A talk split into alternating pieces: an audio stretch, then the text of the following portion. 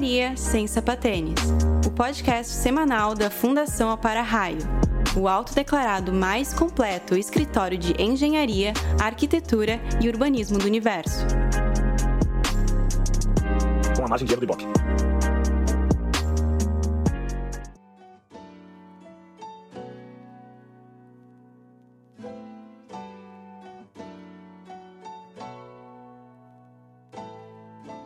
Habitantes da Podosfera, estamos no ar! Pensando em como engenharia e arquitetura são profissões em que é impossível saber tudo, e muitas vezes somos pegos com as calças na mão e cuecas de grafeno à mostra, o escritório da Fundação Alpara Raio estreia um novo programa.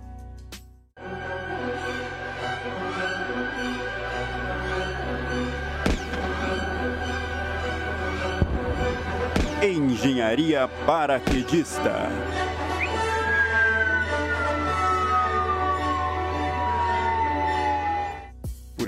Acredite, você ainda cairá de paraquedas em alguma situação que não esperava.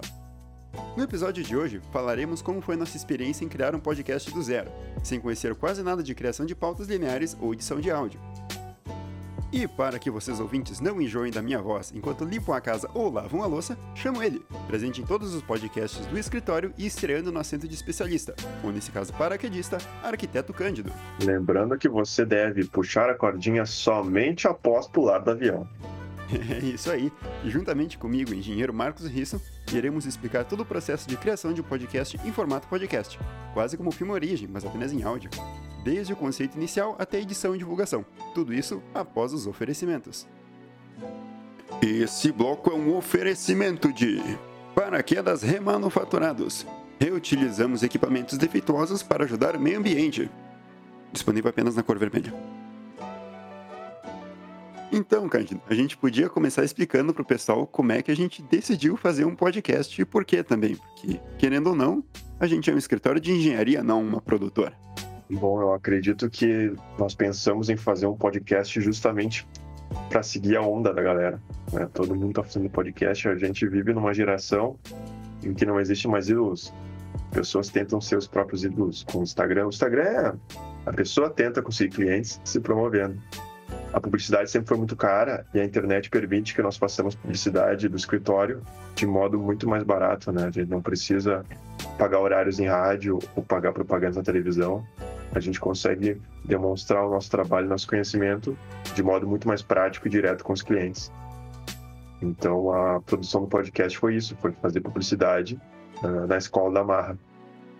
É, logo que a gente começou esse podcast para divulgação, a primeira questão que a gente levantou foi o assunto, sobre o que um escritório de engenharia e arquitetura faria um podcast.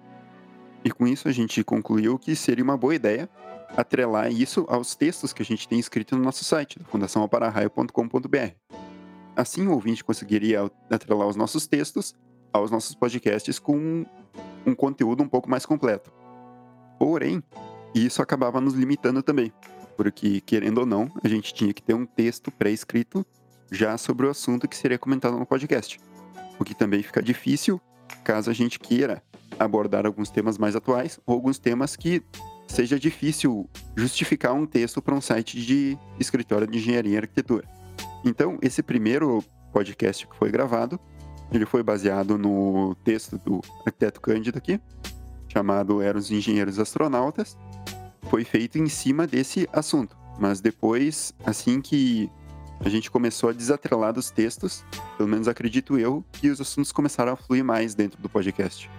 Uma vez um dos meus chefes, o arquiteto Marcelo Mundi, me falou a seguinte frase: Você não pode ser o primeiro e nem o último a fazer alguma coisa.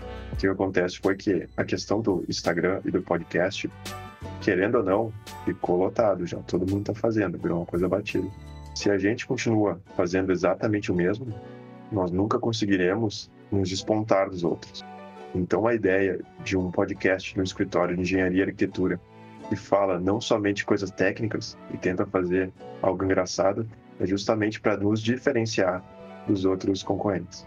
É, pegando o gancho de algo engraçado, também acho válido falar aqui um pouco dos nossos blocos de descontração aqui dentro. Por exemplo, a criação do personagem engenheiro Namastê, nosso colega Alencar Fardim.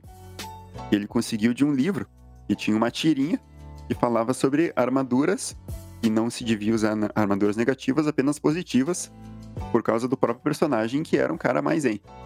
E baseado nisso, a gente extrapolou de uma maneira absurda e chegou no Engenheiro Namastê, que hoje é o nosso personagem de humor principal dentro do podcast, que sempre vem com as suas opiniões completamente zen e sem noção sobre assuntos de engenharia e também, por que não, alguma coisa de conhecimento geral.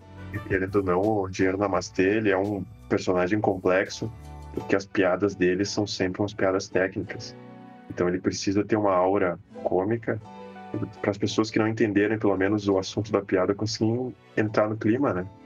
Que a armadura negativa é uma coisa que eu imagino que quem não entende de estruturas não vai entender o que quer dizer armadura negativa, armadura positiva, né? E não cabe a nós ficar ensinando isso. É, a ideia é que quando a pessoa não saiba, saiba que nós sabemos e nos contrate para desenhá-las. Exatamente. É, você na, na, vida, uma coisa que eu aprendi, você não precisa saber, você precisa saber o telefone de quem sabe. E no nosso caso, você sabe os perfis de quem sabe. Nós sabemos, então o podcast é para internalizar as pessoas. Existe um escritório multidisciplinar na Serra Gaúcha que projeta da Fundação ao Para-Raio. Sempre que a pessoa precisar de profissionais técnicos, ela saiba quem procurar. Naturalmente, sem precisar procurar no Google, digamos. É, e passando um pouco tempo à frente, então, a gente chega na gravação do primeiro podcast. Como diria a Lady Murphy, se tem como dar errado, um dia vai. E para nós deu tudo nesse dia, especificamente.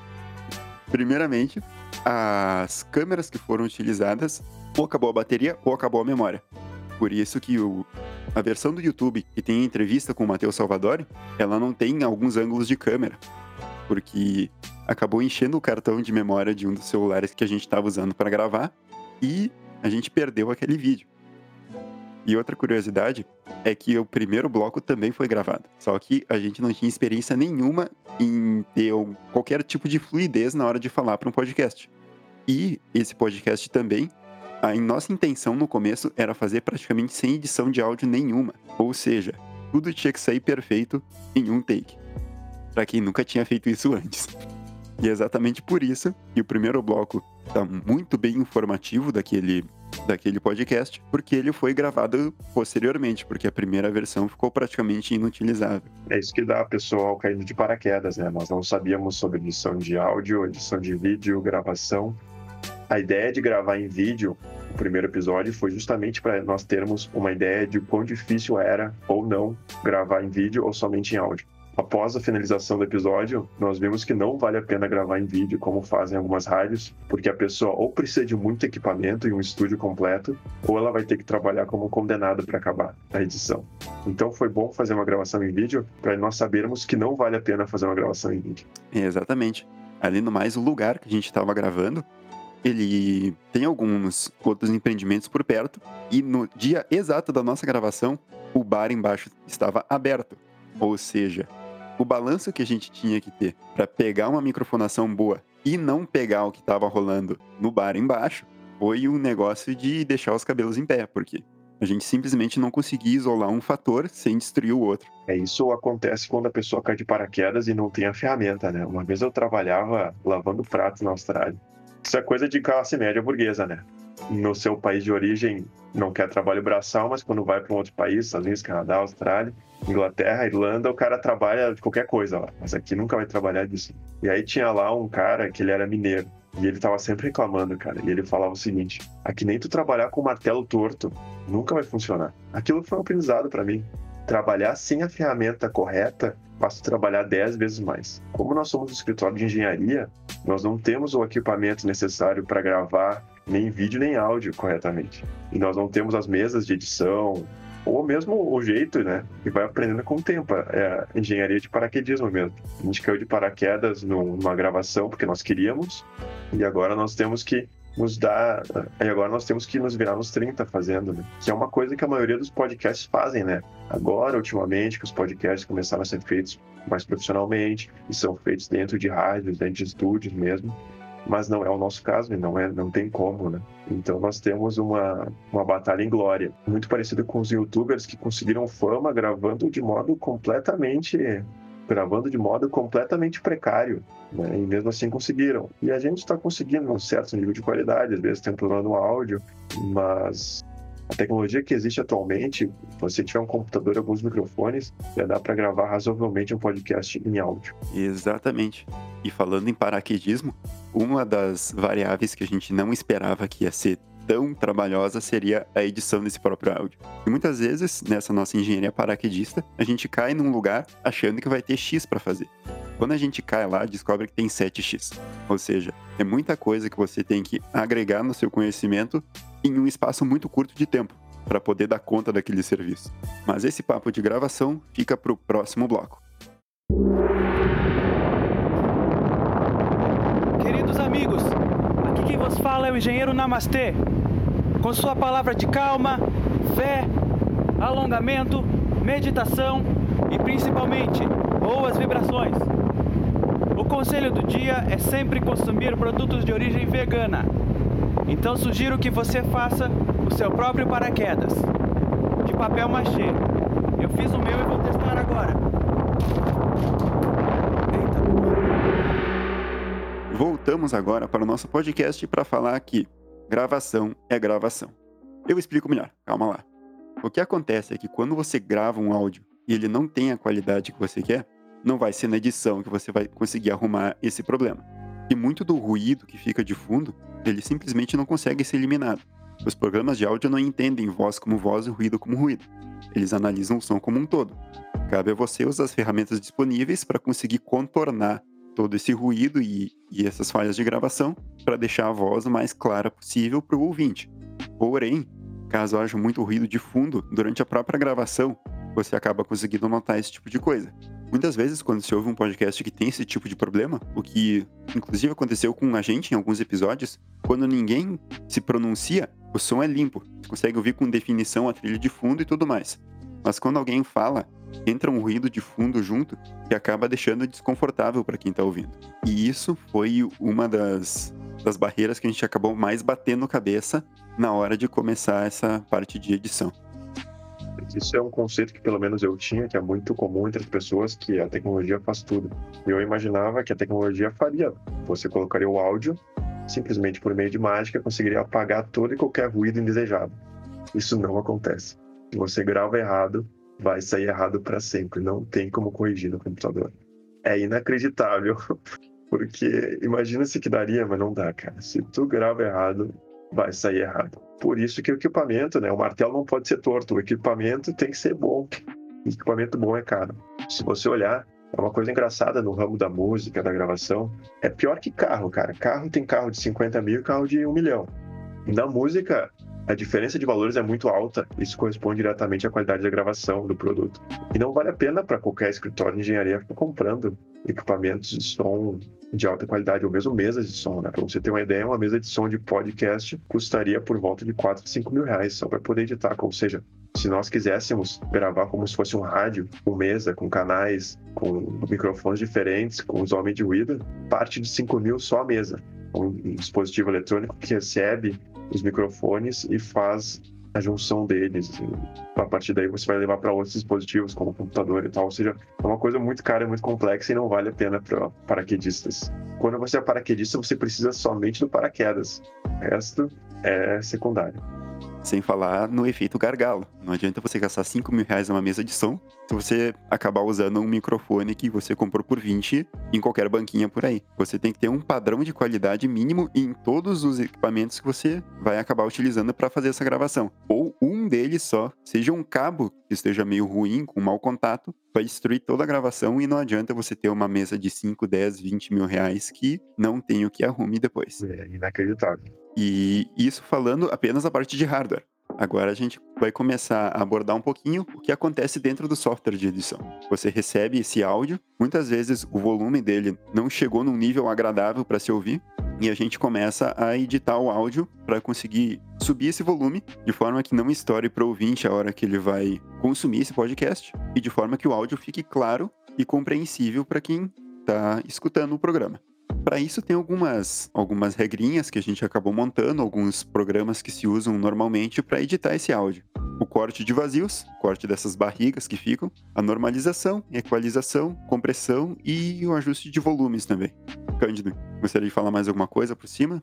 É, para quem nunca editou áudio, vai aprendendo no YouTube, né? O YouTube é a escola da vida e é inacreditável também como tem gente que está disposta a colocar seu conhecimento gratuitamente para todos no YouTube. Basicamente, se você quiser mesmo, você consegue no YouTube virar um mestre. Pica das galáxias da edição de áudio. Os softwares que nós usamos uh, são dois, um livre e um grátis.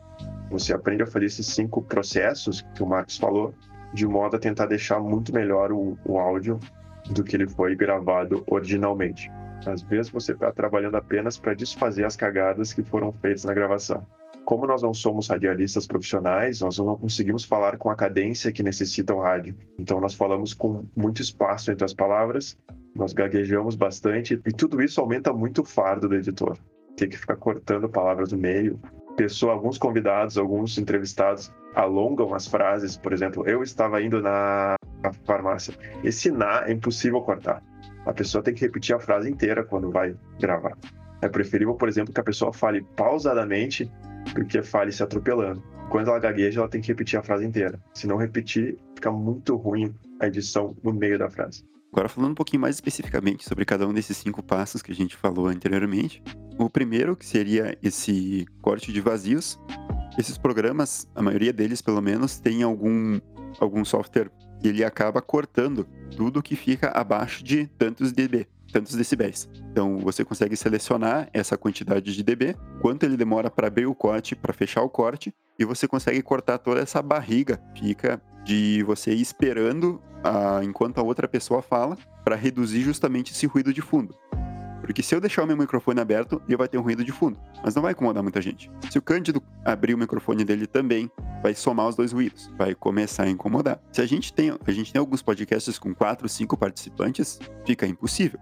Você simplesmente vai ter uma caixa de abelha com os bichinhos furiosos no fundo do seu podcast. É impossível você ter uma experiência agradável ouvindo, ouvindo algo desse tipo. O próximo seria a normalização. O que ela faz, na verdade, é aumentar o volume até antes dele começar a distorcer dentro da onda. Então, se a, a gravação captou em um volume baixo, a normalização consegue subir esse volume a um, a um ponto que ela não estoure. Em termos de equalização, você consegue colocar e tirar frequências específicas que você quer ou não quer no seu podcast. Uma das coisas que se faz com equalização é o que se chama de high pass ou low cut, onde você tira todas as frequências graves até que a voz comece a ser afetada. Então todo esse ruído que vem dessa região grave acaba sendo cortado na equalização.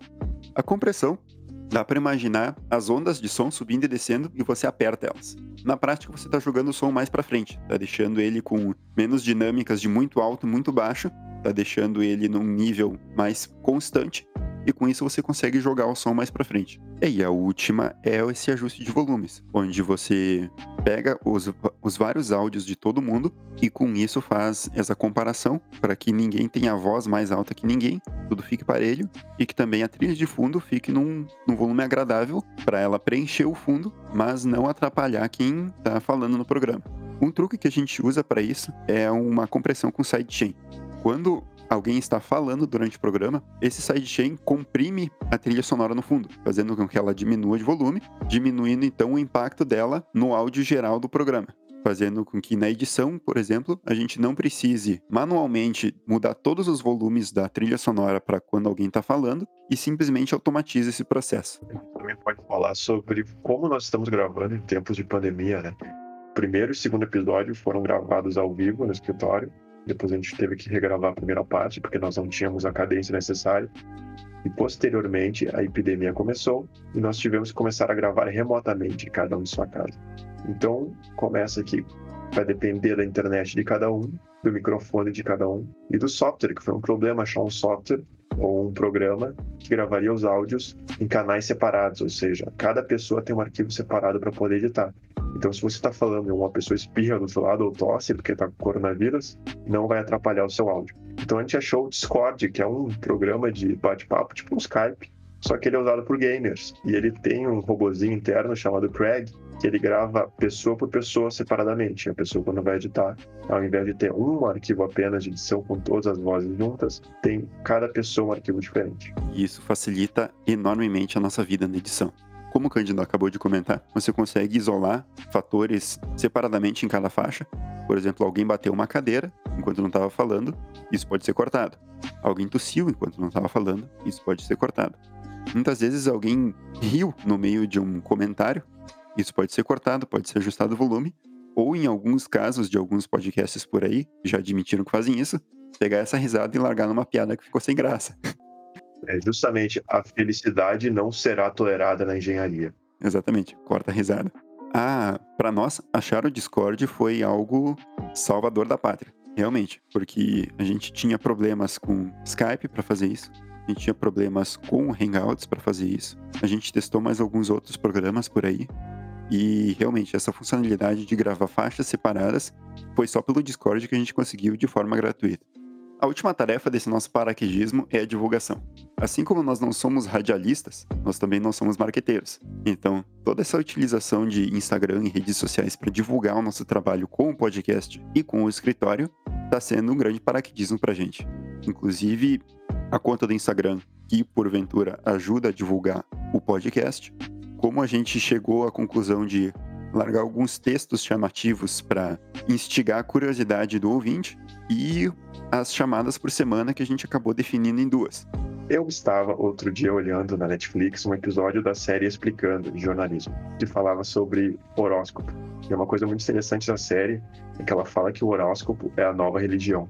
Porque, diferentemente das outras religiões, que inicialmente eram politeístas, com mais de um deus, depois passaram a ser monoteístas, com apenas um deus, e agora elas são praticamente ateístas, no caso do horóscopo. Porque cada pessoa é seu próprio Deus no horóscopo. Se você olhar, as redes sociais estão andando para esse lado, em que antigamente era uma rede social, em que de fato era social, e agora as redes sociais, elas são monólogos. O Instagram te impede de conversar com as pessoas. Ele apenas permite você se promover dentro. Então, a rede social ateísta, digamos assim, ou seja, uma rede social que você é seu próprio Deus, é o Instagram. É, o engraçado disso é que quem está se promovendo lá dentro é como se fosse um ateísta da internet, e quem entra só para seguir as pessoas é um politeísta, se for parar para pensar. Ele segue várias pessoas e acredita neles como influenciadores. Muitas vezes esses formadores de opinião acabam agregando muitas pessoas nessas redes sociais por causa desse comportamento. E se aproveitando desse comportamento das pessoas, em que hoje em dia é muito mais fácil você se fazer ouvir dentro das redes sociais, e a gente também está pesando forte no Instagram para fazer a divulgação do nosso podcast. Claro, tudo de forma bem empírica. A gente, como eu comentei antes, não é nem um pouco marqueteiro, tudo está sendo descoberto agora, mas é um caminho que a gente está trilhando devagarinho e espera virar talvez uma divindade da internet de algumas pessoas por aí. Ouvinte, preste muita atenção no que eu vou dizer agora, que isto é a nova frase. Antigamente começaram a falar sobre a orcutização das coisas. Depois veio a facebookização das coisas. E agora vem a romero-britização das coisas. O Romero Brito, ele é contestado muitas vezes pelos outros artistas. Em primeiro lugar, porque ele é muito famoso no mundo inteiro. Você chega no aeroporto em Berlim, tem uma obra gigantesca dele. Você vai para Nova York, onde ele mora. E uma vez eu perguntei para uma professora minha de artes, história da arte, por que o Romero Brito é tão criticado. E ela me respondeu o seguinte: o Romero Brito ele foi para Nova York como artista, ele criou sua própria galeria e começou a vender a sua arte. Muitas pessoas acham que isso não é um procedimento correto. Muitas pessoas acham que o certo para um artista é ser reconhecido pelos críticos e pelos seus pares e assim ganhar notoriedade. Ou seja, o artista não pode forçar o seu progresso. O Instagram e o YouTube, que foi o pai do Instagram, ele criou essa legião de influencers que nada mais são do que Romero Britos. Pessoas que tentam ficar famosos por conta própria, sem o aval de seus pais. Diferentemente de um artista que precisa de vários críticos dizendo que ele é bom para virar um artista renomado, como Picasso, Van Gogh, o Romero Brito fez por conta própria. O YouTube e o Instagram permite que uma pessoa em um milhão consiga abrir o seu caminho para o sucesso profissional. E todas as pessoas começaram a fazer a mesma coisa, o que gera uma lotação de uma superlotação de influencers, que não é o nosso caso, nós não procuramos ser influencers da engenharia, seria uma coisa muito engraçada, inclusive. E a risada não é permitida dentro das faculdades de engenharia.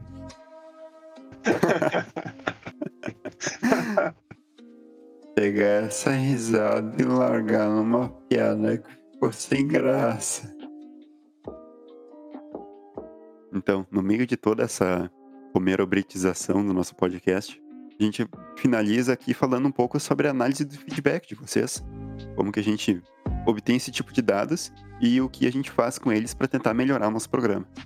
Uma é o que a gente sempre fala. Mande mensagem pra gente. O link do Anchor fica na descrição sempre. E, baseado nisso, a gente também está conseguindo fazer algumas alterações. Como, por exemplo, recebemos alguns feedbacks sobre problemas com o volume da música de fundo. A gente já começou a ajustar isso. Sobre uh, algumas qualidades de alguns microfones de participantes específicos. A gente também já está trabalhando nisso. Alguns a gente já conseguiu arrumar. E também falando em estatísticas, porque o próprio YouTube te dá estatísticas de como você consegue de retenção do seu vídeo, no nosso caso do podcast, de visualizações e também o Anchor, que é a plataforma que a gente usa para divulgar o podcast nos agregadores de áudio, como por exemplo o Spotify. Ele também nos dá uma métrica de quantas pessoas escutam por dentro de cada aplicativo. E baseado nisso, a gente também consegue ver exatamente a curva de quando a gente parou de ter as pessoas que escutavam nosso podcast porque a gente existia e começou a ter as pessoas que nos seguem organicamente. E isso, no fim das contas, é bem gratificante, porque como a gente caiu de paraquedas em todo esse mundo da podosfera, é bom ver o resultado do nosso trabalho sendo recebido positivamente por algumas pessoas. Sempre com o intuito de Romero batizar nosso sucesso. Exatamente. Um dia ficaremos famosos. Não, eu acho que o objetivo do escritório não é ficar famoso, e sim ser o escritório, e sim ser o escritório de engenharia da Serra Gaúcha. Né? É uma pessoa que quiser fazer uma casa, fazer um prédio, ou fazer outras coisas, né, do, uh, que precisam de engenheiros, ou falar com quem é o pessoal lá da fundação. É, o nosso intuito com esse podcast é que as pessoas saibam que a fundação existe e isso seja passado de pessoa para pessoa de forma orgânica. Ou seja, não necessariamente a gente que é do escritório fazendo propaganda do escritório, mas sim pessoas que ouvem nosso podcast e muitas vezes precisam de alguma coisa ou conhecem alguém que precisa de alguma coisa relacionada à engenharia aqui na Serra Gaúcha. Então, como alguém que não alguém que não pertence a esse meio tem um conhecimento limitado sobre as pessoas que trabalham nele, atingir um público maior para a gente é um alvo a ser visado porque essas pessoas acabam conhecendo o nosso nome e nos divulgando para as pessoas que precisam do nosso serviço.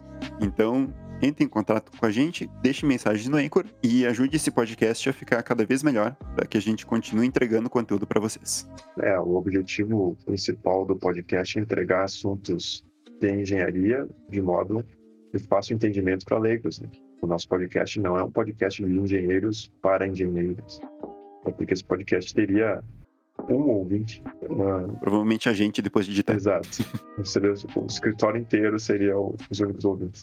O nosso podcast é Engenharia para Leigos ou Engenharia Sem Sapatinhos. É isso aí então, ouvintes. Agora para o salve da semana. Eu gostaria de mandar um salve para os nossos ouvintes. Alex Tinohara, Felipe Schitz e Pedro Salek, que nos mandaram o feedback deles e nos ajudaram a melhorar esse podcast. E não esqueçam, tudo de graça. Nos sigam também nas redes sociais: Instagram, Facebook, Spotify, Apple Music, Castbox, YouTube e no nosso site, da Fundação Alpara Raio. Seria sensacional a gente cobrar por dicas. Não cobrar pelo salve, cobrar pelo, por dicas. O pessoal manda as dicas, os feedbacks e a gente cobra para receber. Isso aí seria nem o Nerdcast. Nem o Nerdcast chegaria Nem tão fundo. chegaria nesse, nesse mestres do capitalismo.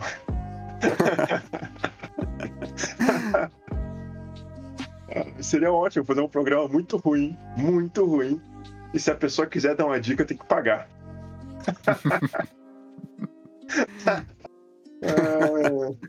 A gente só precisa arranjar uma maneira de obrigar as pessoas a assistir. É, então, galera, manda uma moedinha pra gente comprar um paraquedas que atualmente a gente está em queda livre no podcast. É isso aí, gente. Por hoje é só. Até a próxima e boa aterrissagem.